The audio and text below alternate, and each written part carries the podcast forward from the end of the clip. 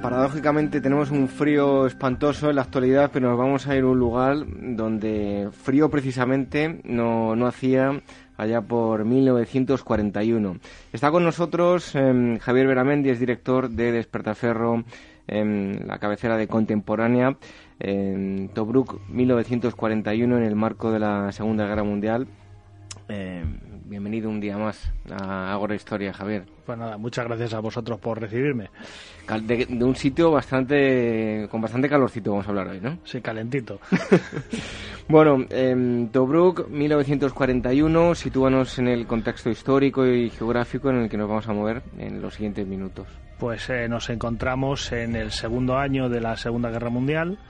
Alemania ya ha establecido un control importante sobre Europa. Eh, bueno, pues eh, digamos que Francia ha sido derrotada, se ha retirado de la guerra, ha perdido el armisticio y eh, digamos que bueno, pues el, enemigo que le queda es el Reino Unido, ¿no? Y donde el Reino Unido parece vulnerable, pues parece es en el norte de África, es decir, después de haber fracasado la batalla de Inglaterra y después de haberse, digamos, visto imposibilitado Hitler para cruzar el Canal de la Mancha, pues decide que es en esa zona donde podría eh, ofender al Reino Unido, causarle más desgaste y causarle bajas. Esto además coincide con que su aliado italiano, eh, a partir del 9 de diciembre, pues se ha visto sometido a una contraofensiva británica terrible que los ha devuelto, digamos que ha conquistado media colonia de Libia, ha conquistado toda la zona de Cirenaica y necesita ayuda, ¿no? Entonces, digamos que la suma de ambos eh, efectos pues va a provocar que los alemanes manden un destacamento de bloqueo, lo que se llama un Sperverband, inicialmente a Libia, con la intención de parar a los británicos y luego pues que se inicie una campaña eh, en lo que es la parte de Cirenaica, Egipto. Bueno, aquel que quiera ampliar toda la información, em, he dicho yo el título Tobruk 1941, es el número 25 de Despertaferro en contemporánea. ¿Qué supone el Mediterráneo en la Segunda Guerra Mundial?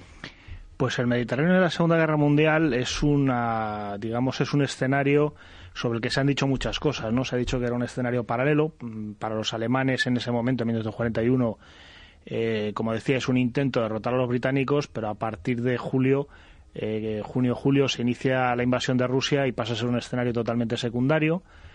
Para los italianos es el escenario principal, están perdiendo su colonia de Libia, les están dando, están zurrando bien y para los británicos es un escenario crucial. Es decir, eh, la pérdida de Alejandría del canal de Suez pues sería eh, segundo, eh, digamos, en nivel de catástrofe a la pérdida del propio Londres. ¿no? Es decir, es el sitio en el que están combatiendo a los alemanes, es el sitio en el que más o menos pueden obtener una paridad que les dé oportunidades después de aguantar el tipo y de obtener victorias para casa, que les hace mucha falta, y en consecuencia para ellos pues es un escenario vital. ¿no? aparentemente lo tranquilito que es el Mediterráneo, incluso en cierto modo cálido, y lo, que ha visto a lo largo de la historia, ¿eh? desde la antigüedad hasta, hasta nuestros días. Es un sitio tranquilo y contenido, es como un ring.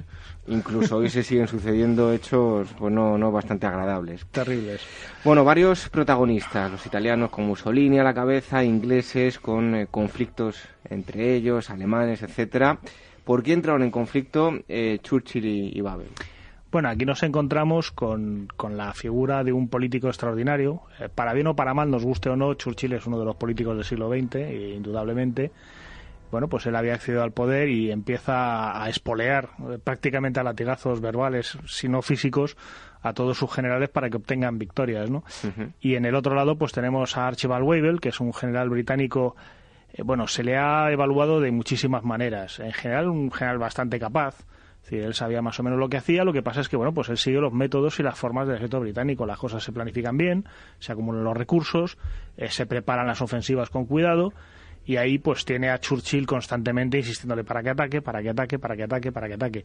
Además, Wavell se tiene que enfrentar a toda una serie de crisis pues en un escenario que es inmenso. Es decir, él se enfrenta a una crisis en Irak, en Siria, en el África Oriental Italiana, lo que es actualmente Etiopía, es decir, en todos estos lugares, en Grecia y al desierto occidental. Es decir, en todos estos lugares tiene que estar combatiendo, tiene que estar mandando tropas y gestionando campañas, ¿no? Lo cual, pues es mucho para un solo hombre y mucho sobre todo para los recursos que tiene.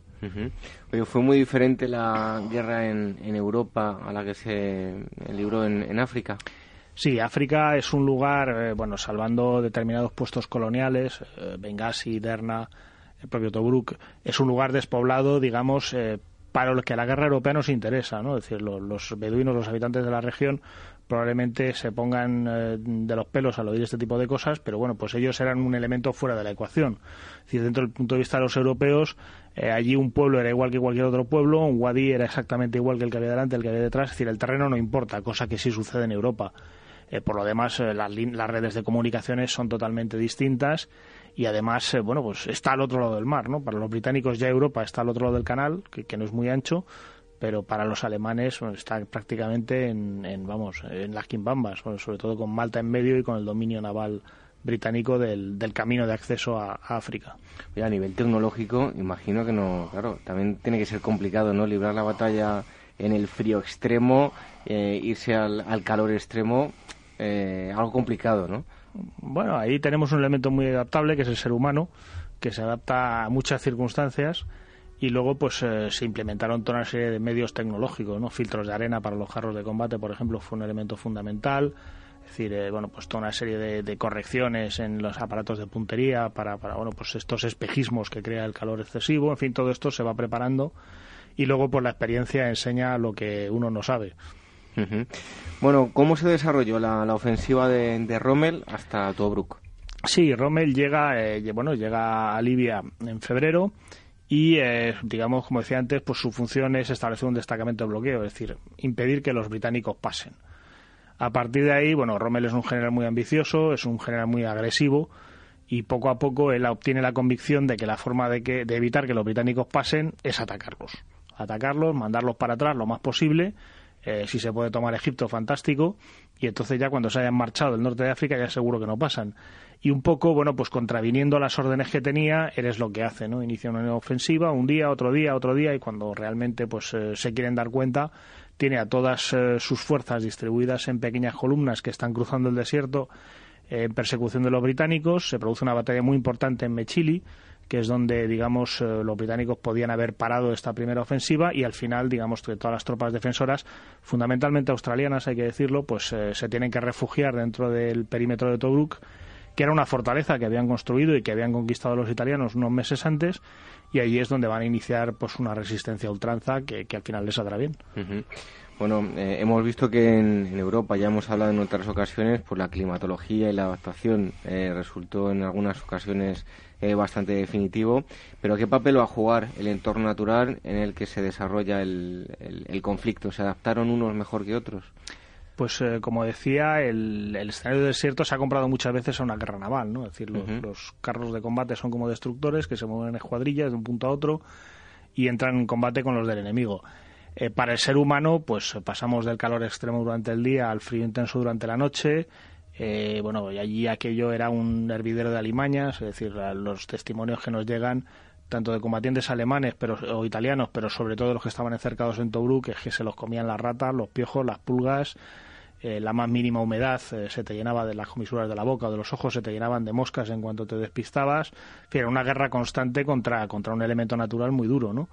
Entonces, bueno, pues excavar un refugio en la roca era un suplicio hay anécdotas eh, que serían divertidas si no fueran trágicas, ¿no? De soldados que intentan utilizar una bomba de aviación que no estallado para abrirse un refugio y lo único que consiguen es volar ellos junto con los trozos de roca que los rodean. En fin, un, escenario muy duro que, claro, nadie tiene que ver con, como decíamos antes, con el europeo. Y a todo eso que has dicho le añadimos el, polvo, eh, la sed, si ya de por sí el, el, plano bélico pues te exige estar en tensión, si a esto le sumamos pues estos otros ingredientes todavía peor. Sí, sí, se comía, se comía mal, se bebía poco. Las raciones, claro, estaban tremendamente racionadas. Por ejemplo, los alemanes tenían unas latas de carne que llamaban Altermann, que venía a ser hombre viejo, porque debían de ser bastante chiclosas y bastante difíciles de comer. En fin, siempre eran mejores las raciones del contrario, por aquello de que uno no estaba hasta las narices de comerlas. Y así pues eh, se, iba, se iba llevando la campaña. Hoy otro hito importante era el ataque contra las posiciones eh, italo-germanas en la zona de Halfaya Soyum eh, con la meta de, alcanzar eh, Tobruk. ¿Cómo se va a desarrollar, em, eh, se van a desarrollar estos combates? Sí, digamos que el cerco alemán a Tobruk se establece en dos sectores, ¿no? Uno es el propio perímetro fortificado y otro es la frontera libio-egipcia, pues en la zona, como dices, de Halfaya Solum, donde hay una un barranco, digamos, un cortado, eh, con pocos eh, caminos de, ascenso. Uno de ellos es el paso de Jalfaya, otro, otro de ellos es el de Solum, o desde, digamos, desde el sur, desde el desierto profundo, ¿no? Ahí alemanes e italianos pues van a establecer una serie de posiciones defensivas y como para poder llegar a romper el cerco de Tobruk pues hay que hacerse con esas posiciones o rodearlas, pues es donde los británicos van a lanzar una serie de ofensivas, eh, fundamentalmente Brevity y Battle Lakes, para bueno pues eh, tomar estas posiciones. Todas estas van a fracasar, es decir, los alemanes van a demostrar ser mucho más hábiles en la maniobra y siempre van a conseguir colocar tropas suficientes, fuerzas suficientes como para parar estas ofensivas británicas. En la tercera ya les costará algo más. Estamos hablando con Javier Beramendi, es director de la revista Despertaferro Contemporánea, el número 25, dedicado a Tobruk en 1941 en el, contexto de la Segunda Guerra Mundial. Em, hablábamos antes em, de la tecnología, ¿no? Pero ¿qué eh, tecnología se va a emplear en, en Tobruk? Em, los combates de carros van a jugar un papel importante. Sí, son el elemento, digamos que en la inmensidad del desierto el motor es fundamental. Entonces, bueno, pues son, digamos, un, sistema de armas eh, motorizado que es capaz de desplazarse mucho más deprisa y con mucha más precisión eh, que el hombre a pie y en este sentido, bueno, pues van a ser la punta de lanza de casi todos los asaltos, ¿no? Todo lo que no esté en carros, pues estará subido en, vehículos. Yo creo que es probablemente el escenario más motorizado tanto por parte alemana como italiana como británica eh, de casi toda la guerra, ¿no? Sobre todo alemanes e italianos que utilizan mucho los caballos en Europa, pero claro, aquí en el norte de África los caballos son un lujo, hay que trasladar la comida, la bebida, eh, son un lujo muy caro y van a utilizar pues todo tipo de vehículos. Uno ve fotos de las columnas alemanas o italianas y bueno, pues hay coches civiles, camiones, eh, vehículos militares, es decir, todo lo que van encontrando por ahí, vehículos mm, eh, capturados al enemigo, por supuesto, en grandes cantidades, fin, todo lo que se pueda, todo lo que se pueda mover, pues sirva para crear una columna y atacar una posición o defender una posición. Y en este sentido, pues como decía, el carro de combate es fundamental, ¿no? es un cañón, una serie de ametralladoras, todo esto se puede mover bastante rápido, Luego, pues falta el cómo se utilizan tácticamente, que es donde los alemanes pues van a obtener siempre una cierta superioridad sobre los británicos en todo el escenario del desierto prácticamente hasta el final. El combustible imagino que juega un papel importantísimo, ¿no? Sí, la verdad es que cuando, cuando no das de comer a un señor, pues puede que siga caminando un rato, pero el, carro de combate, en cuanto se le acaba el combustible, no hay quien razone con él. Hay que planificar todo muy bien porque a la mínima se eh, quedaban tirados, ¿no? Fue uno de los elementos logísticos básicos. De hecho, los alemanes utilizaron mucho los aviones para poder suministrar en puntos concretos pues a, sus unidades acorazadas, por ejemplo. Bueno, ¿en qué consistió la operación eh, Crusader? Crusader fue la tercera operación que desencadenaron los británicos para romper el cerco de Tobruk eh, en noviembre y en este caso pues sí les salió bien, ¿no? Es decir, eh, consiguieron pegar una serie de aldabonazos, sufrieron unas bajas sobre todo al principio en carros de combate tremendamente elevadas, pero bueno, pues Rommel no actúa con, con sensatez o no actúa, digamos, lo suficientemente bien como para ser capaz de parar esta ofensiva. Da tiempo en un momento dado para que los británicos se reorganicen y, traigan refuerzos y al final, bueno, pues se va a ver obligado a retirarse de vuelta a su punto de partida en la frontera de Tripolitania. Será por poco tiempo, porque apenas un mes después reiniciará una nueva ofensiva como la primera y volveremos casi a la casilla de salida.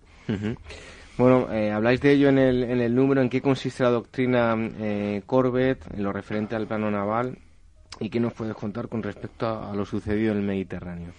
La doctrina Corbett fundamentalmente, bueno, pues fue una eh, una doctrina basada en, lograr una serie de objetivos logísticos de líneas de comunicación eh, proteger las propias y sobre todo pues tratar de eliminarlas del enemigo ¿no?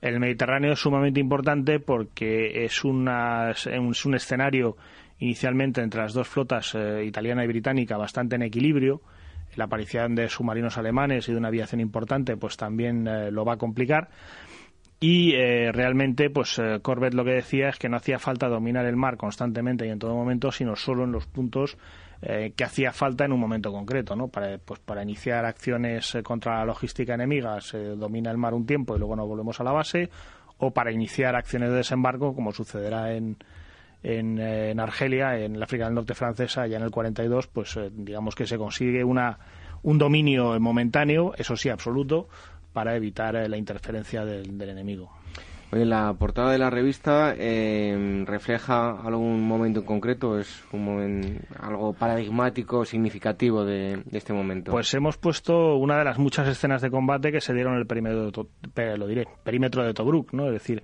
eh, las posiciones, pues como se podía excavar poco, pues al final acababan defendidas por muretes de piedra y ahí se instalaban los soldados pues para, para tratar de defenderse o de, evitar el paso del, enemigo ¿no? hemos dejado al fondo unas alambradas que también formaron parte del perímetro y claro, no se vería por enterrada lo que es la, la zanja contra carro y ya para terminar el próximo número eh, adelántanos de qué vais a hablar pues nos vamos a la Primera Guerra Mundial, que es centenario, ¿no? Vamos a la Kaiserslacht, que es la última gran ofensiva o serie de ofensivas alemanas, y hemos querido hablar en este abrir o adelantar en este caso el número con un articulito sobre el coronel eh, Bruchmüller, que fue digamos bueno, pues eh, a veces hay personajes eh, interesantes, pintorescos. Este señor, el artillero, los artilleros nunca se hacen famosos, pero él consiguió organizar una serie de bombarderos, de bombardeos eh, contra las posiciones aliadas, bueno, ya desde 1917 en el frente del Este, pues había creado una serie de técnicas y de sistemas bastante complejos, pero muy, muy eficaces para, bueno, pues eliminar eh, las posiciones aliadas y eh, permitir que en, esta guerra de trincheras tan bloqueada, pues sus soldados alemanes tuvieran una oportunidad más y funcionaron. Me gustan a mí las imágenes de la Primera Guerra Mundial donde aparecen con cámaras de gas, caballos, es un paso de la, del nuevo al, nuevo mundo, ¿no? La nueva tecnología. Pero una guerra también con la antigua tecnología. Uno de los eh, artículos precisamente para el número eh, utiliza la frase ¿no? que en 1918 acabó el largo siglo XIX y empezaba realmente el XX. Bueno, pero eso será el próximo mes. De momento, em, este os invitamos a que eh, leáis Tobruk 1941, es el número 25 de Despertaferro Contemporáneo. Ha estado con nosotros Javier Peramendi, que es el director de, esta cabecera. Javier, muchas gracias. Hasta el próximo día. Gracias a vosotros. Hasta, hasta la Kaiserslacht.